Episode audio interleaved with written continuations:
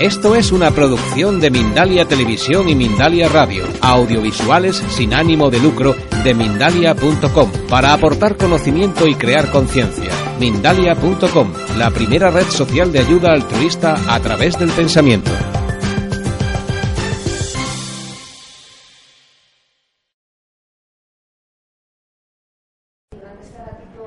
Vais a estar conmigo y bueno, soy la fundadora de Slow Fashion Spain. Antes de entrar en la charla en sí, pues me gustaría sobre todo dar las gracias a Biocultura por presentarnos este espacio, porque realmente creo, a mí además no sé el efecto que os causa vosotros, pero después de 20 años luchando por la ecología, ver un salón como este tan lleno, a mí, vamos, me, me produce una alegría inmensa. Y deciros que yo que voy recorriendo un poco todos los salones, pues es igual en Madrid, ha sido igual en Barcelona, etcétera. Y creo que eso es un motivo ya de por sí para felicitarnos y ver que bueno pues que lo que creemos va saliendo adelante independientemente del sector que sea. O sea que bueno en ese sentido dar las gracias a Biocultura.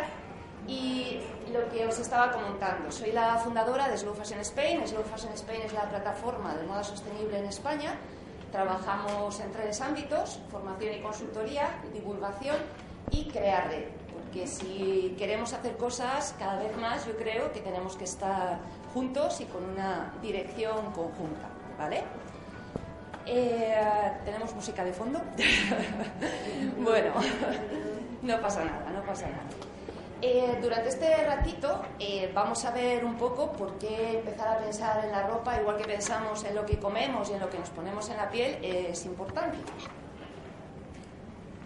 Vamos a empezar con unas cifras que no las he hecho yo, no las he sacado yo. Estas cifras las están en Internet, podéis tener todos acceso a ellas en una página que se llama launch.org. Launch.org es una iniciativa eh, americana, pues como hacen ellos todo, ¿no? Como muy así a lo grande. Detrás está Nike, detrás está la NASA. Digo esto porque que me, me, gusta esa parte, que quede claro que no la han sacado tres ecologistas, sino que bueno, que es eh, son cifras que están diciendo gente que está trabajando en esta industria, ¿no? Y además la NASA. Y nos cuenta que al año se producen 150.000 millones de prendas. Dentro de ese vídeo también nos dice que para producir una única tonelada de tejido se necesitan 200 toneladas de agua. Se producen aproximadamente al año 400.000 millones de metros cuadrados de tejido, es decir, lo suficiente para cubrir el estado de California. ¿vale? Normalmente a mí, ¿no? Fuera de estos circuitos que, bueno, pues yo sé que, entendemos mejor estas cosas, cuando le dices que trabajas en temas de ecología, sostenibilidad, etcétera, te miran un poco como diciendo, qué ingenuo, ¿no? Qué ingenuo trabajar en esas cosas. A mí lo que me parece ingenuo es pensar que podemos seguir manteniendo estas cifras sin que haya un impacto para nosotros, para la sociedad, para el planeta, etcétera. ¿Vale? Vamos a empezar eh, hablar de las áreas de impacto, porque vais a empezar a ver en prensa, publicidad, ¿no? Pues eh, de pronto transformamos el PET en, en poliéster y wow, esto es la magia, magia. Para entender realmente qué significa moda sostenible, tenemos que empezar a, a entender dónde se producen esos impactos, ¿vale? ¿Dónde produce impactos la industria textil? ¿Quién lleva aquí algo de algodón? Prácticamente todos, ¿no? ¿El algodón dónde se produce? En el campo, ¿no? Bueno, esto que es tan obvio, cuando tú trabajas como diseñador, no te lo enseñan, ¿vale? Con lo cual, cuando tú recibes un tejido, para ti tu trabajo, como si dijéramos, empieza en el momento en que recibes ese tejido. Tenemos que empezar a darnos cuenta de que cada año 12 millones de hectáreas quedan esterilizadas por los métodos de producción que tenemos. ¿Qué significa esto? Pues un país del tamaño de Benín, el país africano este que es pequeñito, pero claro, imaginaros, cada año desaparece esa porción de tierra. Cada año somos más en el planeta, ¿no? ¿Habrá alguna vez algún punto de inflexión, quizás? Si cada vez somos más y cada vez tenemos menos tierra para los bienes que necesitamos consumir, ya no hablo de tejidos, también hablo de comida. ¿Vale? Pues primera área de impacto en la que tenemos que empezar a tener cuidado y a pensar en ella, cómo estamos tratando nuestro suelo. ¿Quién no ha tenido una camiseta de publicidad de estas que te regalan como, bueno, ¿no? o quién no se ha comprado una camiseta en verano de estas de 3 por 1 Para producir el algodón de una simple camiseta de algodón, 250 gramos, se necesitan 2.700 litros de agua. Imaginaros 2.700 botellitas de agua unas detrás de otra para producir solamente la cantidad de algodón que se necesita para esa camiseta. Segunda área de impacto diríamos entonces el consumo de agua. Yo no sé si sabéis que para producir ese algodón del que estábamos hablando, el algodón es uno de los tejidos que más se utiliza, junto con el poliéster, dentro de la industria textil. Pues eh, la producción global de algodón es un 3%, ¿vale? O sea que tenemos patatas, naranjas, plátano, lo que sea, ¿no? Pues solamente el 3% de las tierras están cubiertas eh, para producir algodón. Pues ese 3% utiliza el 25% de los pesticidas globales. ¿Vale? ¿Veis la conexión? En China, el 70% de los ríos están contaminados, el 90% de los acuíferos. Y no es algo que pase allí. Ya lo sabemos que nosotros estamos conectados por tierra y por agua. De alguna manera eso nos va a llegar. Siguiendo con el tema de los químicos, estos serían los químicos lanzados al medio ambiente, obviamente esos químicos nosotros nos va a llegar de alguna manera. Convivimos con 100.000 químicos aproximadamente, químicos sintéticos, y que no he oído hablar de nuevas enfermedades pues como sensibilidad química múltiple, alergias, dermatitis, cánceres, etcétera, etcétera, etcétera. Lo que pasa es que falta todavía mucha información y mucha investigación en estos temas. Si tenéis ahí a mano el móvil, ya estáis firmando, por favor, la campaña de TOX la campaña de Greenpeace, que es una campaña muy buena y muy potente que están haciendo en este sentido y que hay que apoyar. Si realmente queremos. Es una campaña que es, no os he contado lo que es. Es una campaña para la industria textil para que dejen de echar esos químicos al medio ambiente. El 20% de los químicos de la industria se estima que provienen de la industria textil. ¿Vale? Pues eh, la cuarta área de impacto sería la influencia de esos químicos que tienen en nuestra salud. Obviamente esos químicos no nos influyen solamente a nosotros, también influyen a los animales, a las plantas, etcétera. Desde los años 70 se estima que hemos perdido el 30% de las especies. Aquí me imagino que más o menos todos habéis oído hablar de las abejas, ¿no? Y de lo que está pasando con las abejas, que están desapareciendo. ¿Por qué son importantes las abejas?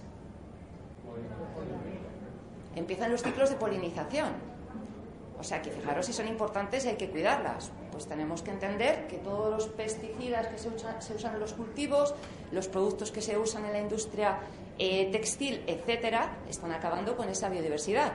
Y si nosotros queremos ser fuertes, nosotros pertenecemos a los ecosistemas. Si nosotros queremos ser fuertes como ecosistemas, necesitamos esos bichitos, incluso los que no vemos. ¿Vale? Pues esta sería nuestra quinta área de impacto, la sexta área de impacto habla de los residuos textiles. En España somos un poquito más moderados que esa cifra, ¿vale? Esa cifra viene de Reino Unido.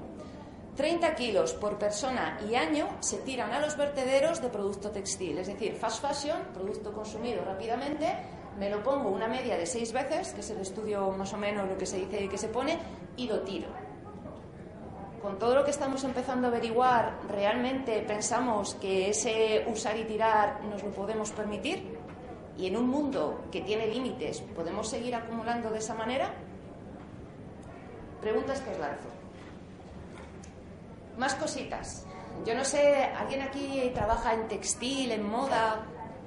¿Sí? ¿Y sabéis un poco cómo funciona la industria, así a nivel, la gran industria? No me refiero a los pequeñitos, sino a la gran industria, las grandes marcas. ¿Sí? A ver, cuéntanos. ¿Dónde producen? Tailandia. Por ejemplo, efectivamente. En China, en India.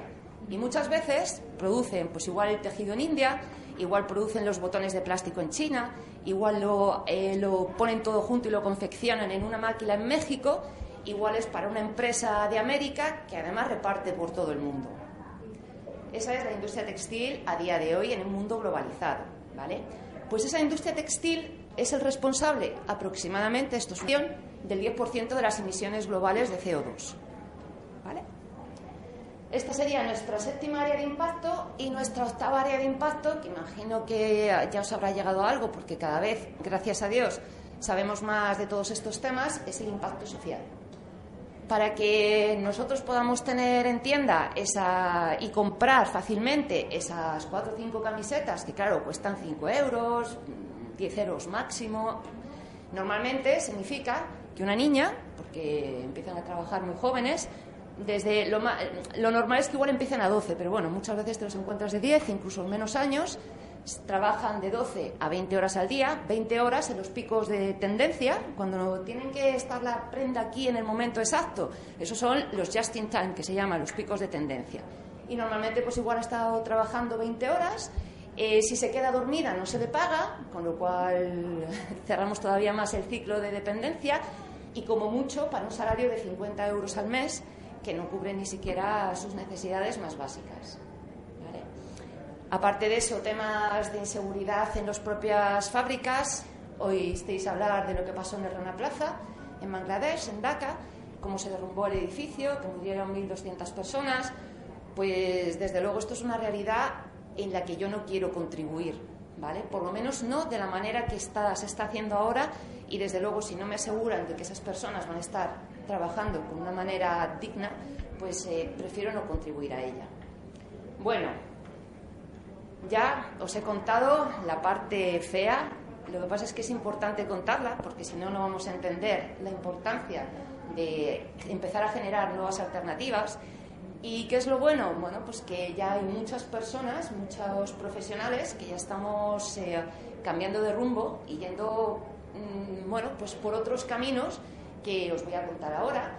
Y eh, bueno, vamos a ir empezando. Estos son un poco todas ideas. Si en algún momento bueno, queréis interrumpir, preguntar algo, sentiros libre, esto queda como muy formal. Normalmente me hubiera gustado pues casi más una charlita, pero bueno, hacemos como si fuera más familiar y levantéis la mano y sentiros libres, ¿vale?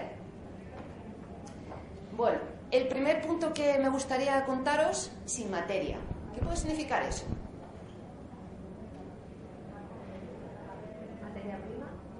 Sí. Sin materia, desmaterializar la moda. Bueno, puede ir por ahí, eso es más cradle to cradle, es de la cuna a la cuna, que luego hablaremos de ello, ¿vale? Sin materia quiere decir que normalmente en nuestros armarios tenemos casi el 80% de las prendas que no nos ponemos, y esto es el principio de Pareto, no lo digo yo. Al 20% de las prendas que tenemos en el armario le sacamos el 80% de partido y al 80% restante mucho menos, ¿vale? Bueno, un poco con ese concepto, Patagonia, que es uno de los líderes en este sector, una empresa americana que un poco con esa visión ¿no? y que lleva ya muchos años trabajando en este sentido, lanzó hace un año, dos años, una campaña en todo Estados Unidos que decía Don't buy this jacket y era su propia cazadora, es no me compres mi cazadora. dices, pero bueno, te has vuelto loco, ¿Qué, estás contando?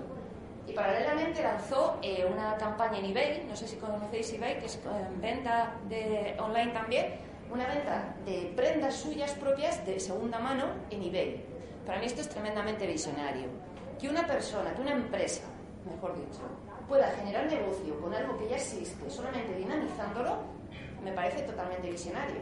¿vale? Y esto entra también dentro de la moda sostenible. Es decir, reutilizar nuestras propias prendas. ¿Vale? Más cositas. Pero, pero no forma parte del auto-styling de las marcas. Sí. Esto es un ejemplo. A ver, tampoco os toméis todo como un poco al pie de la letra. Para mí son ideas que yo os voy a ir soltando. Si Nike diría, bueno, cómprame menos en eBay, pero Nike ya forma parte de un, digamos, un... un stand y tal. Sí, es, para mí yo os vendo, o sea, os vendo, os lanzo la idea, ¿vale?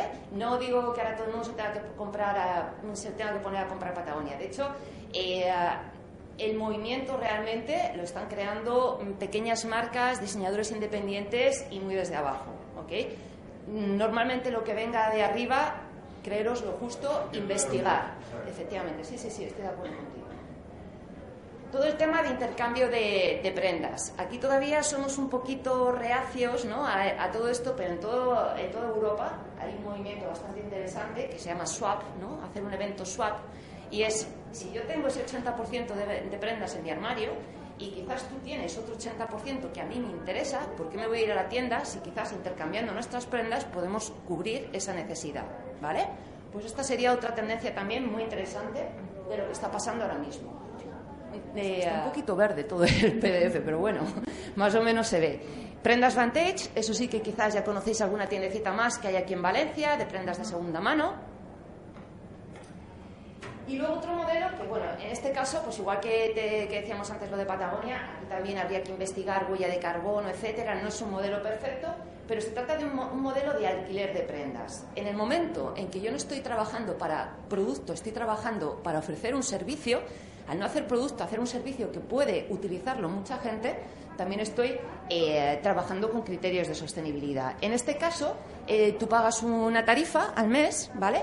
Entonces, eh, las mujeres que quieren utilizar este servicio dicen, yo soy una persona que cada fin de semana quiero cambiar de, quiero cambiar de prendas, ¿no? pago esa tarifa y cada fin de semana lo elijo por internet y me llega un paquete donde bueno pues mi outfit es diferente cada, cada semana ¿vale? Ya digo, no es perfecto este modelo, si os investigáis, porque hay que mirar temas de huella de carbono, etcétera, pero sí que es muy interesante pensar en el concepto de servicio y alquiler en vez de producto. ¿vale? Bueno, eh, esta sería la segunda idea, que tiene que ver con el hazlo tú mismo. Eh, me gusta mucho esta imagen porque me recuerda a una alumna que me contaba, y estaba en el coro de Valencia, y me decía que en los ratos de... Eh, bueno, pues de ocio, entre ensayo y ensayo, pues había convencido a todas sus amigas, ¿no? Y se habían puesto todas a tejer, ¿no? Y bueno, pues eh, me gusta mucho esta imagen que simboliza un poco esta idea porque sí que creo que hemos empezado, hemos dejado que nos convenzan que el ocio consumista es mucho más interesante que el ocio creativo y nos tienen un poquito como atados, ¿no? O sea, a las manos. Yo creo que todos tenemos muchas más actitudes que podemos aprender a descubrir y, y sobre todo pues aprendiendo a hacer nuestras propias cosas.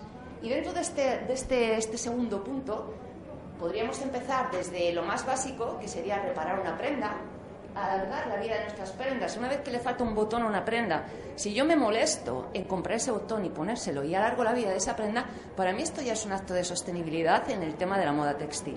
¿Vale? En este caso, este caballero es un artista eh, de San Francisco, se llama Michael Swain, y lo que hace, eh, él no tiene tanto el concepto de sostenibilidad, tiene más el concepto de crear red, un poco de recuperar los vínculos. ¿no? Hemos perdido, nos hemos desvinculado de los otros. Él una vez al mes, desde hace, desde hace 10 años, mm, sale con su carrito, su, su, máquina de coser y lo va cosiendo a todo el mundo de manera gratuita. ¿no? Bueno, me parecía que me ayudaba mucho esta foto para contar eh, lo que significa reparar una prenda. También hacer las cosas por ti mismo, a tricotar, a coser, e incluso hacerlas en, en centros donde todo el mundo está haciendo lo mismo que tú. Este se llama Café Tete Costura, está en Madrid y lo que haces allí cuando vas es que alquilas una máquina de coser y un café, ¿no? Entonces tú, pues tu hora, tu máquina de coser y tu café. Y además está todo el mundo haciendo lo mismo que tú. Es decir, que además de estar practicando un ocio creativo, lo estás haciendo con otras personas que tienen tus mismos intereses. A mí personalmente me parece mucho más interesante pasar el tiempo así que en un centro comercial. Más cositas, la artesanía. Pues en un mundo donde todo está mm, mecanizado, cada vez más se aprecia lo que la mano experta puede ofrecer. Esto lo saben las marcas de lujo, esta por ejemplo se llama Mayet, ¿no? y utiliza mucho lo que es la artesanía, la mano que puede aportar esa calidad que nunca te la va a aportar una máquina. Y no estamos hablando de una artesanía folk, ¿no? estamos hablando de una artesanía moderna, una artesanía que ah, puede retomar mm, ideas ¿no? del pasado, como puede ser el ganchillo, pero hacerlas completamente nuevas y diferentes. Como cuarta idea tendríamos lo que es upcycling. Es un concepto un poco así, a ver si lo podemos explicar bien. Mm, igual que la prenda más verde es la que ya existe, ¿por qué la prenda más verde es la que ya existe?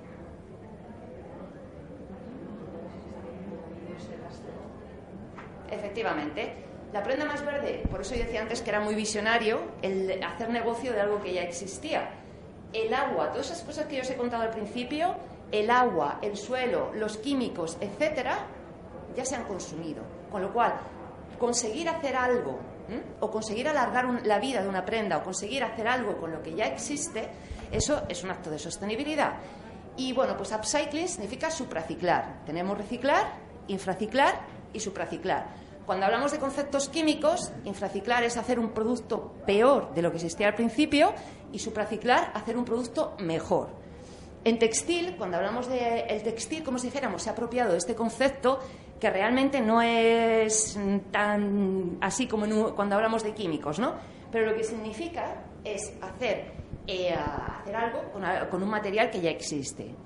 En este caso, se trata de Zero Waste, una iniciativa que vosotros cuando cortáis una prenda sabéis todos los restos que hay, ¿no? Pues por ejemplo, de la sisa, de una pinza, lo que sea, ¿no? Sabéis que hay, mucho, hay un tanto por ciento del tejido que se queda en restos, ¿verdad? Si yo estoy haciendo una sola prenda, bueno, más o menos es anecdótico. Cuando yo estoy produciendo 150.000 millones de prendas, eso es muchísimo tejido, ¿vale? Esta es una iniciativa que está en China. China es uno de los países productores mundiales más importantes. Y lo que hacen es una vez al año hacen un desfile de moda que los diseñadores cogen mm, producto textil, materia textil rechazada y crean eh, modelos como este. En este caso es una diseñadora inglesa, Ursula de Castro, y su, y su marca, eh, Front Wear, y lo que hace es recuperar tejido de la industria textil que, por ejemplo, tenía una pequeña tara o un color que no era el color, etcétera, etcétera, lo recompone y hace pues, modelos de este estilo, con un look bastante particular. ¿Qué os parece que es esto? La imagen no se ve muy bien, pero bueno, a ver, ¿qué os parece que es? La rueda de no, no es la rueda de coche.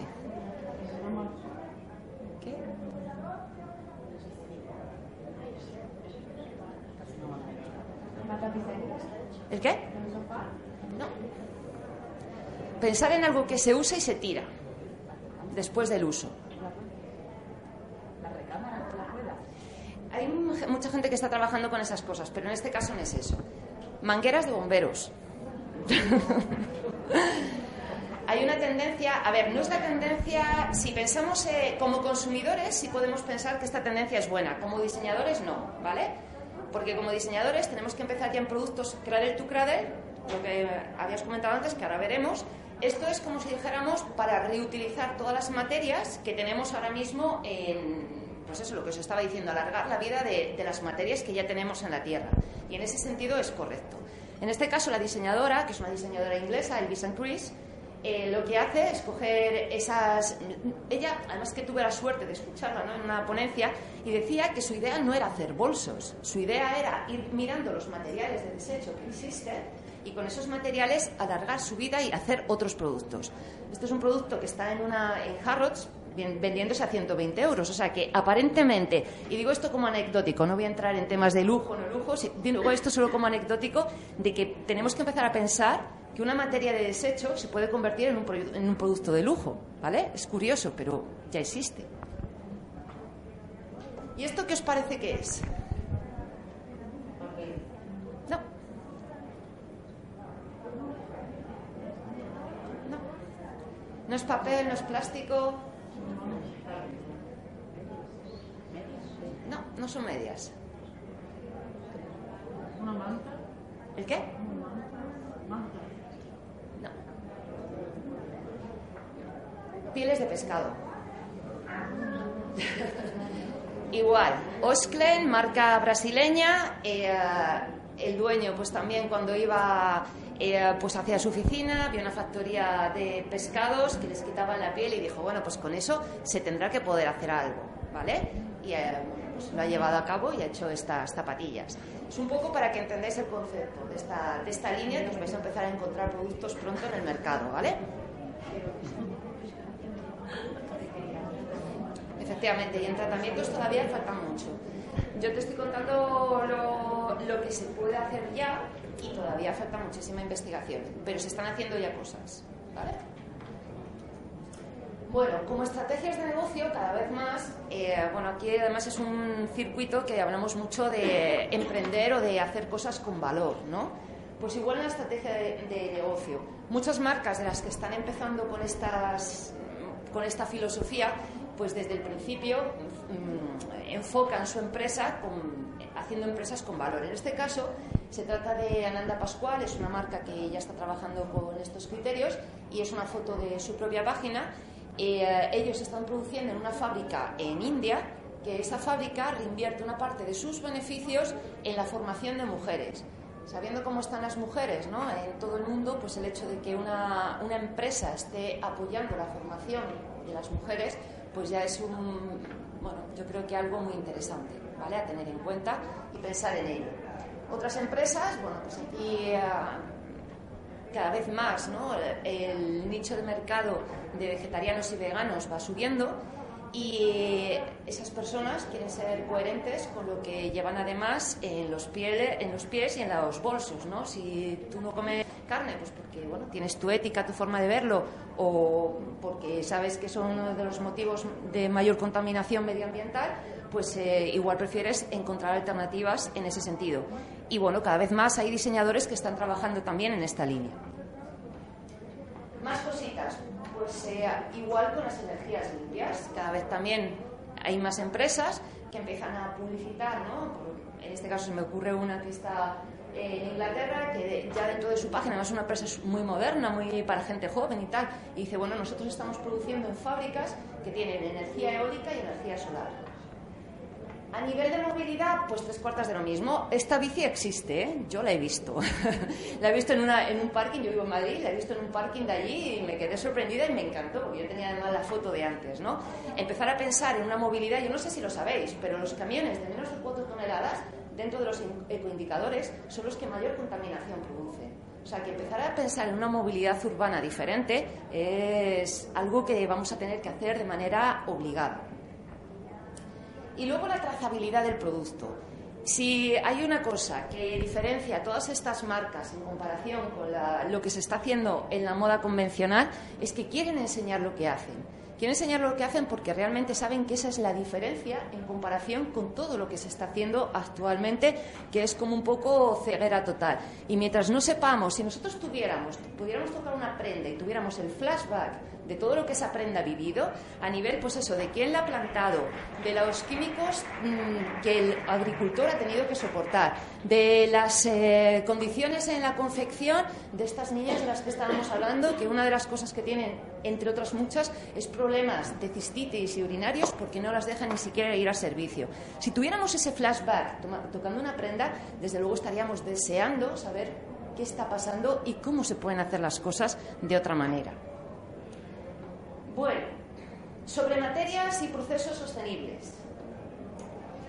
Eh, pues eh, normalmente antes yo contaba mucho lo del tema, empezaba por temas de materias orgánicas, pero realmente si la prenda más verde es la que ya existe, ¿no?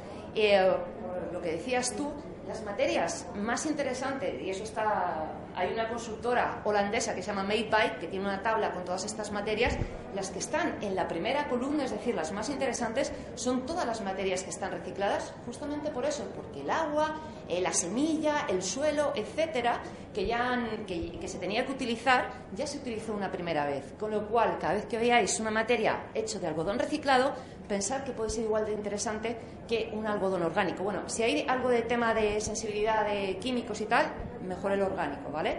Pero si no, una materia reciclada es una materia muy sostenible.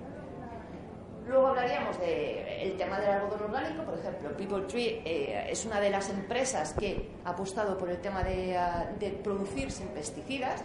¿Os acordáis de lo que os decía? Que el 3% de producción de algodón produce el 25%, o sea, consume, mejor dicho, el 25% de pesticidas. Pues cualquier empresa que esté haciendo un esfuerzo utilizando algodón orgánico, pues también es una a tenerlo en cuenta. En temas de procesos, que alguien estaba comentando por aquí hace un momento, obviamente hay muchísimo por avanzar y, y muchísimo por hacer, pero se están haciendo ya cosas.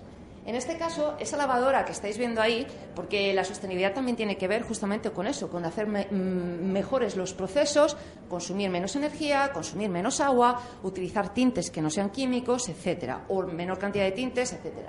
Nosotros en España, y además aquí en Valencia, que no, no, creo que haya nadie aquí hoy, pero bueno, me hace ilusión decirlo, ya que estamos en Valencia, tenemos un, eh, un laboratorio textil, ya analogía, que, eh, bueno, que además ha ganado un premio internacional muy importante Y eh, ellos son los creadores de esta máquina. Es una máquina de ozono. Coge el aire de la atmósfera, lo transforma en ozono, lava las prendas y lo expulsa en forma de aire de nuevo. ¿Vale? Pues eso también es otro criterio de sostenibilidad. Esto ya es un poco más así, casi ciencia ficción. Si tuviéramos un poquito más de tiempo os pondría el vídeo. ¿Qué os imagináis que puede ser esa cosa ahí colgando? ¿Eh? Algas. Podría haber sido. Bien visto, pero no son algas. En este caso no son algas. ¿Eh? Bacterias. Efectivamente, te has visto el vídeo. muy bien, muy bien. Así, así me gusta.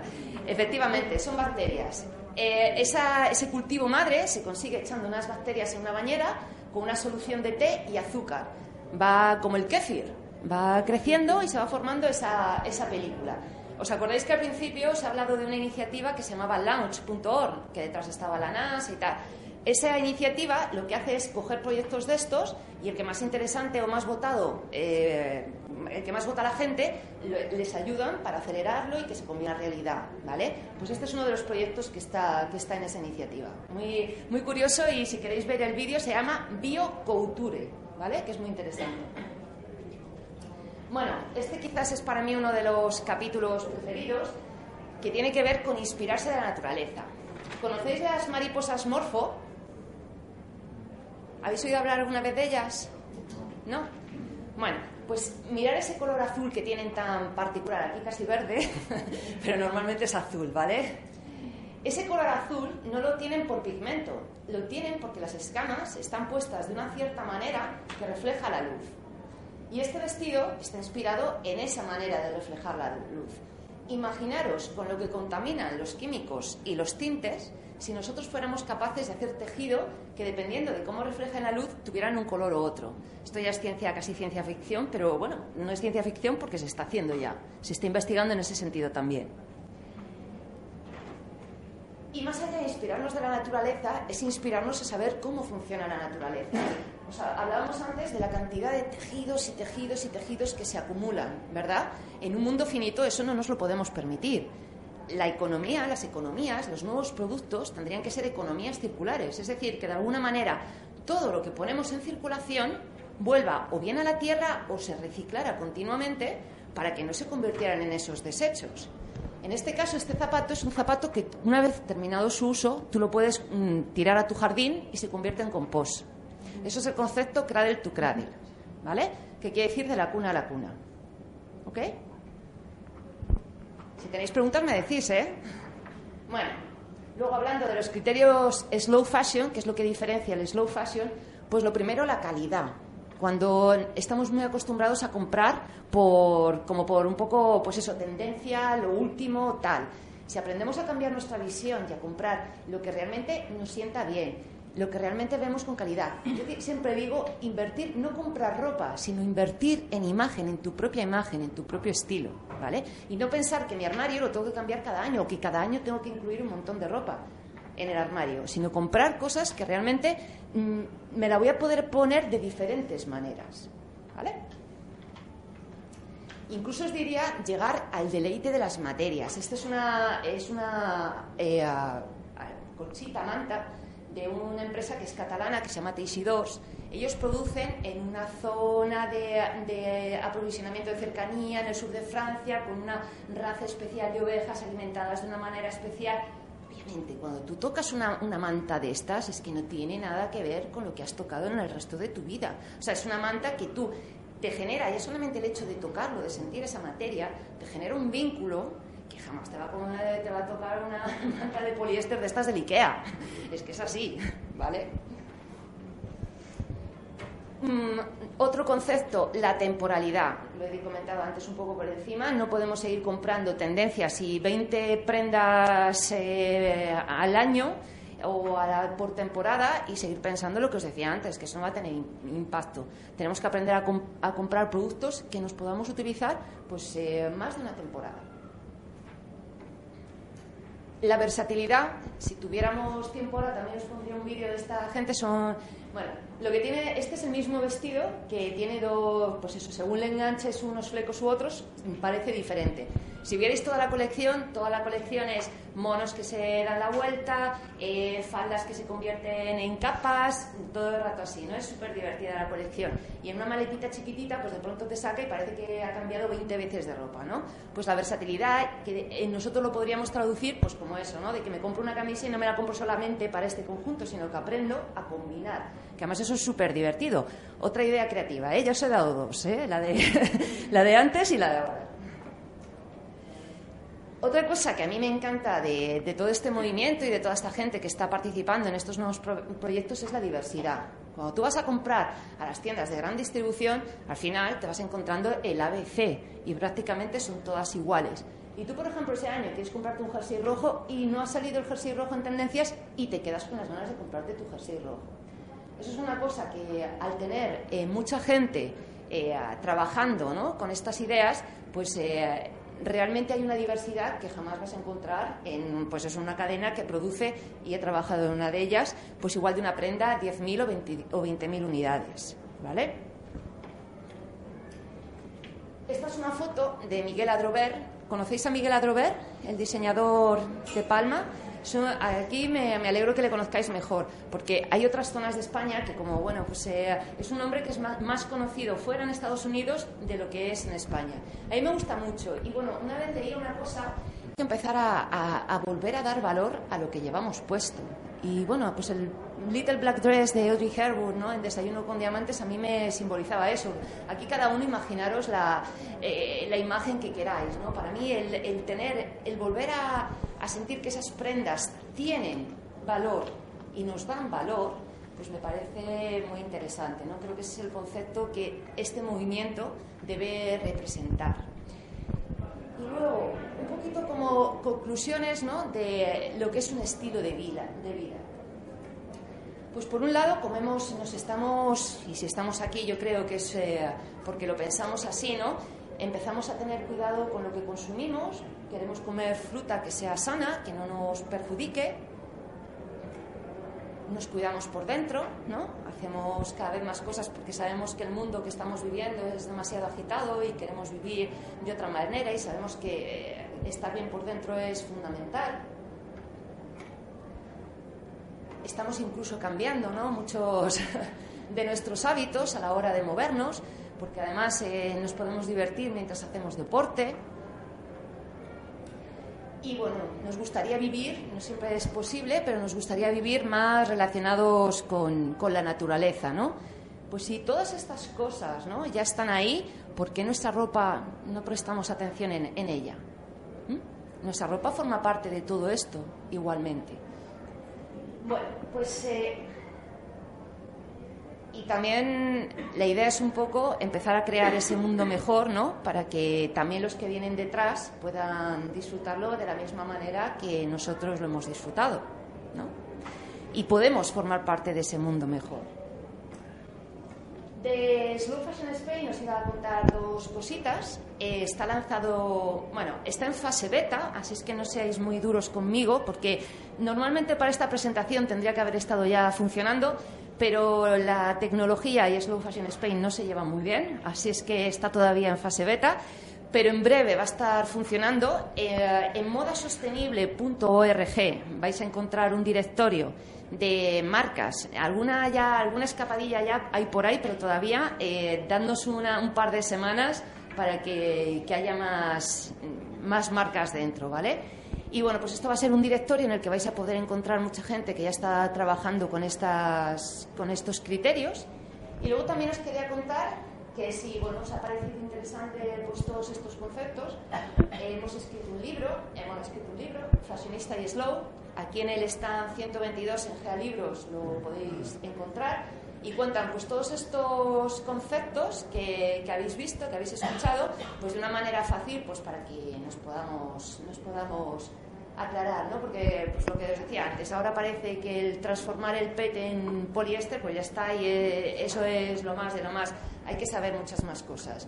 Y bueno, pues este libro lo cuenta con dibujos, con imágenes, tengo uno por aquí si queréis echarle un ojo ahora Y, y creo que es importante, creo que es importante empezar a establecer, igual que tenemos este diálogo ya muy interiorizado, ¿no? Pues en temas igual de comida, de cosmética, de energía, etcétera, tenemos que empezar también a tenerlo interiorizado en la manera en que nos vestimos. Así es que por mi parte ya nada más. Si tenéis alguna preguntita.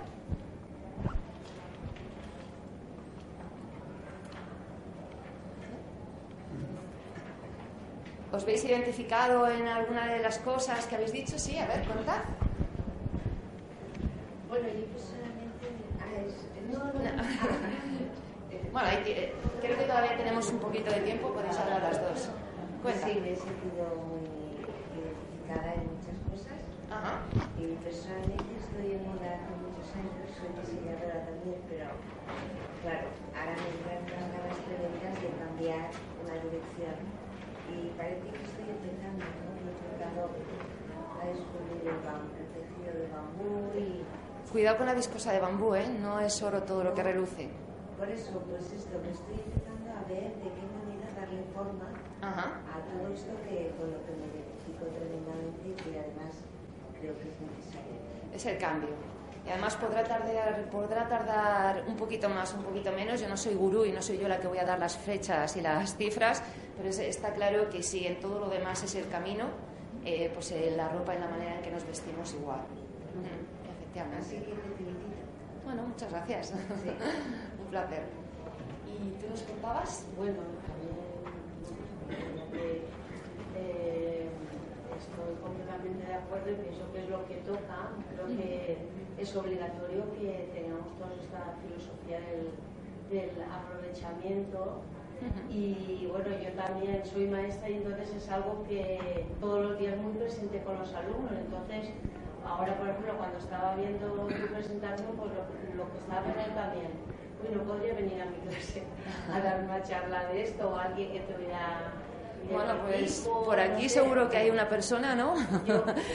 Mira, te presento a Angers, que ha sido alumna de, de la plataforma y bueno, también, porque de eso se trata también, que en cada zona empieza a haber gente que hable de estos temas y yo estoy segura tiene un proyecto precioso. En la educación es donde tiene que empezar todo. Está claro. Es ahí donde podemos hacer eh, la palanca mucho más fácilmente y donde es, todo es fácil para hacer. O sea que fenomenal.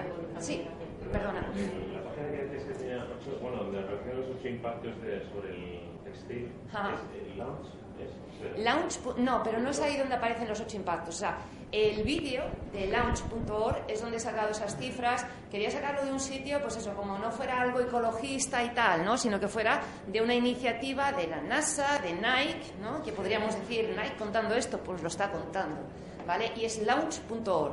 Y ahí hay diferentes vídeos informativos, entre otros, eh, de donde he sacado yo esa información, ¿vale? pues me parece muy interesante. Es el camino. Que no, que no pienses que son tan, o sea, tan, tan así, tan claros y tan... Sobre todo pensar que, bueno, igual en esto que os he contado, ya alargando la vida de vuestras prendas, aprendiendo a saber lo que os sienta mejor, teniendo, disfrutándolo también, porque tiene que haber esa parte de disfrute.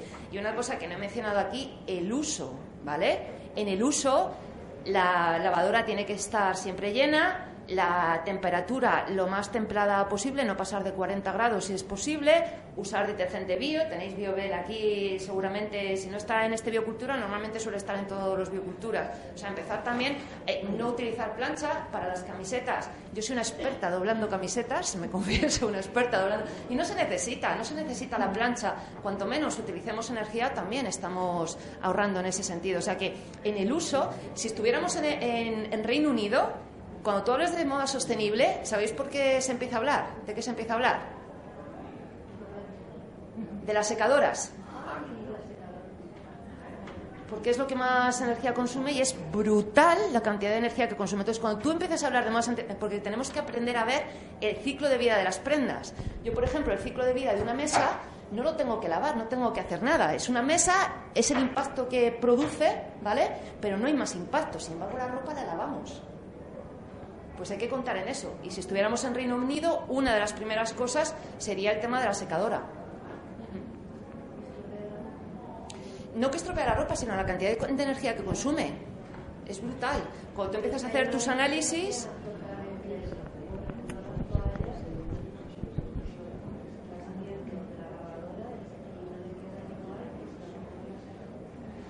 también quizás en estas cosas tendremos que empezar a hacer alguna pequeña concesión.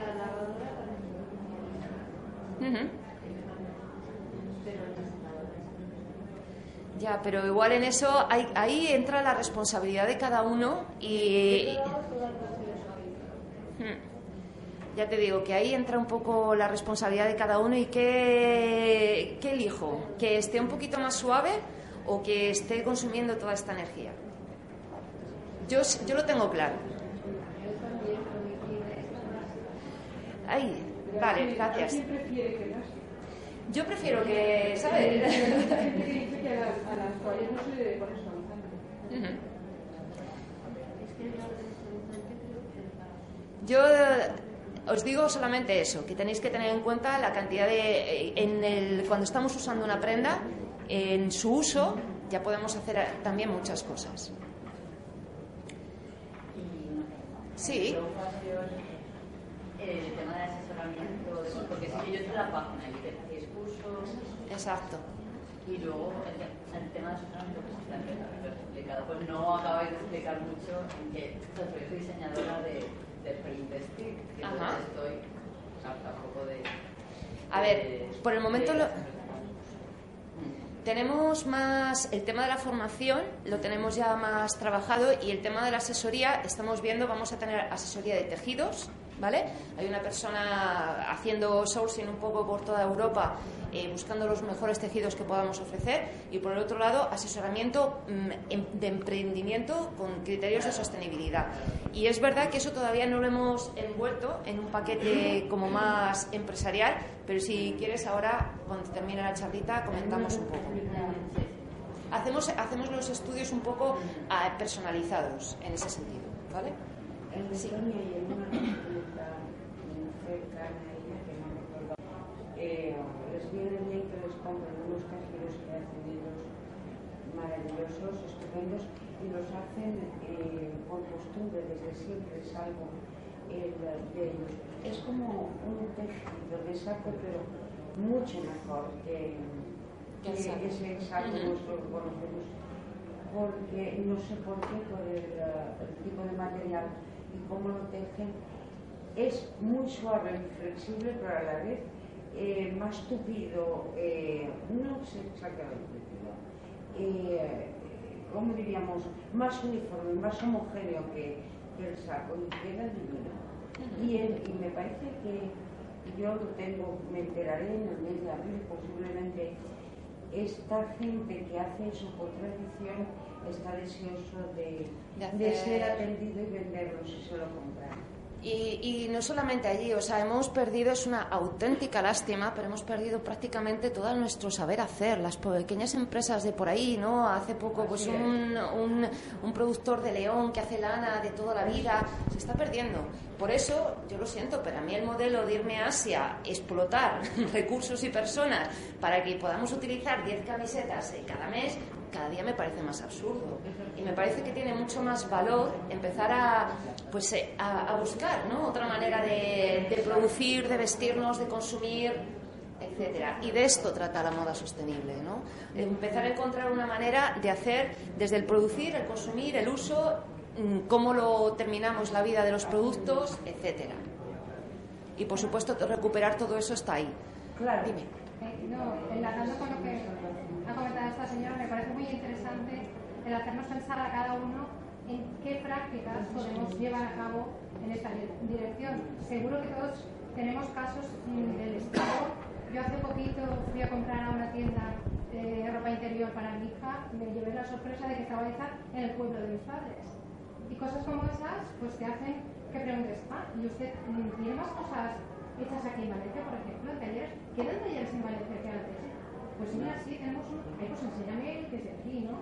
Ese tipo de cosas nos da, a lo mejor al principio un poco de apuro, eh, pero luego es muy reconfortante ver y apoyar, ¿no? Que esas empresas, las que quedan, pues puedan seguir haciendo cosas, ¿no? No hace falta que un producto parecido lo compremos también hecho tan lejos. y que a veces eh, igual el incremento no es tanto y bueno pues eh, tenemos 6 millones de parados y algo vamos a tener que hacer también, ¿no? O sea, no, la industria se ha deslocalizado, pues igual es hora de que empecemos a pensar también que hay que traer algo que hacer aquí, no comprar a esas empresas. A mí personalmente, que los grandes empresarios en España, además, en ese sentido, el mercado está muy pervertido, porque tenemos a los grandes empresarios eh, de moda textil, que no voy a nombrarlos, pero todos lo sabéis, ¿vale? Las cadenas detrás, quiénes están detrás de las cadenas, que eso, gente que está, grandes, la tercera gran fortuna ¿no? mundial, hecha a base de qué? Eso que cada uno se pregunte y que cada uno se responda.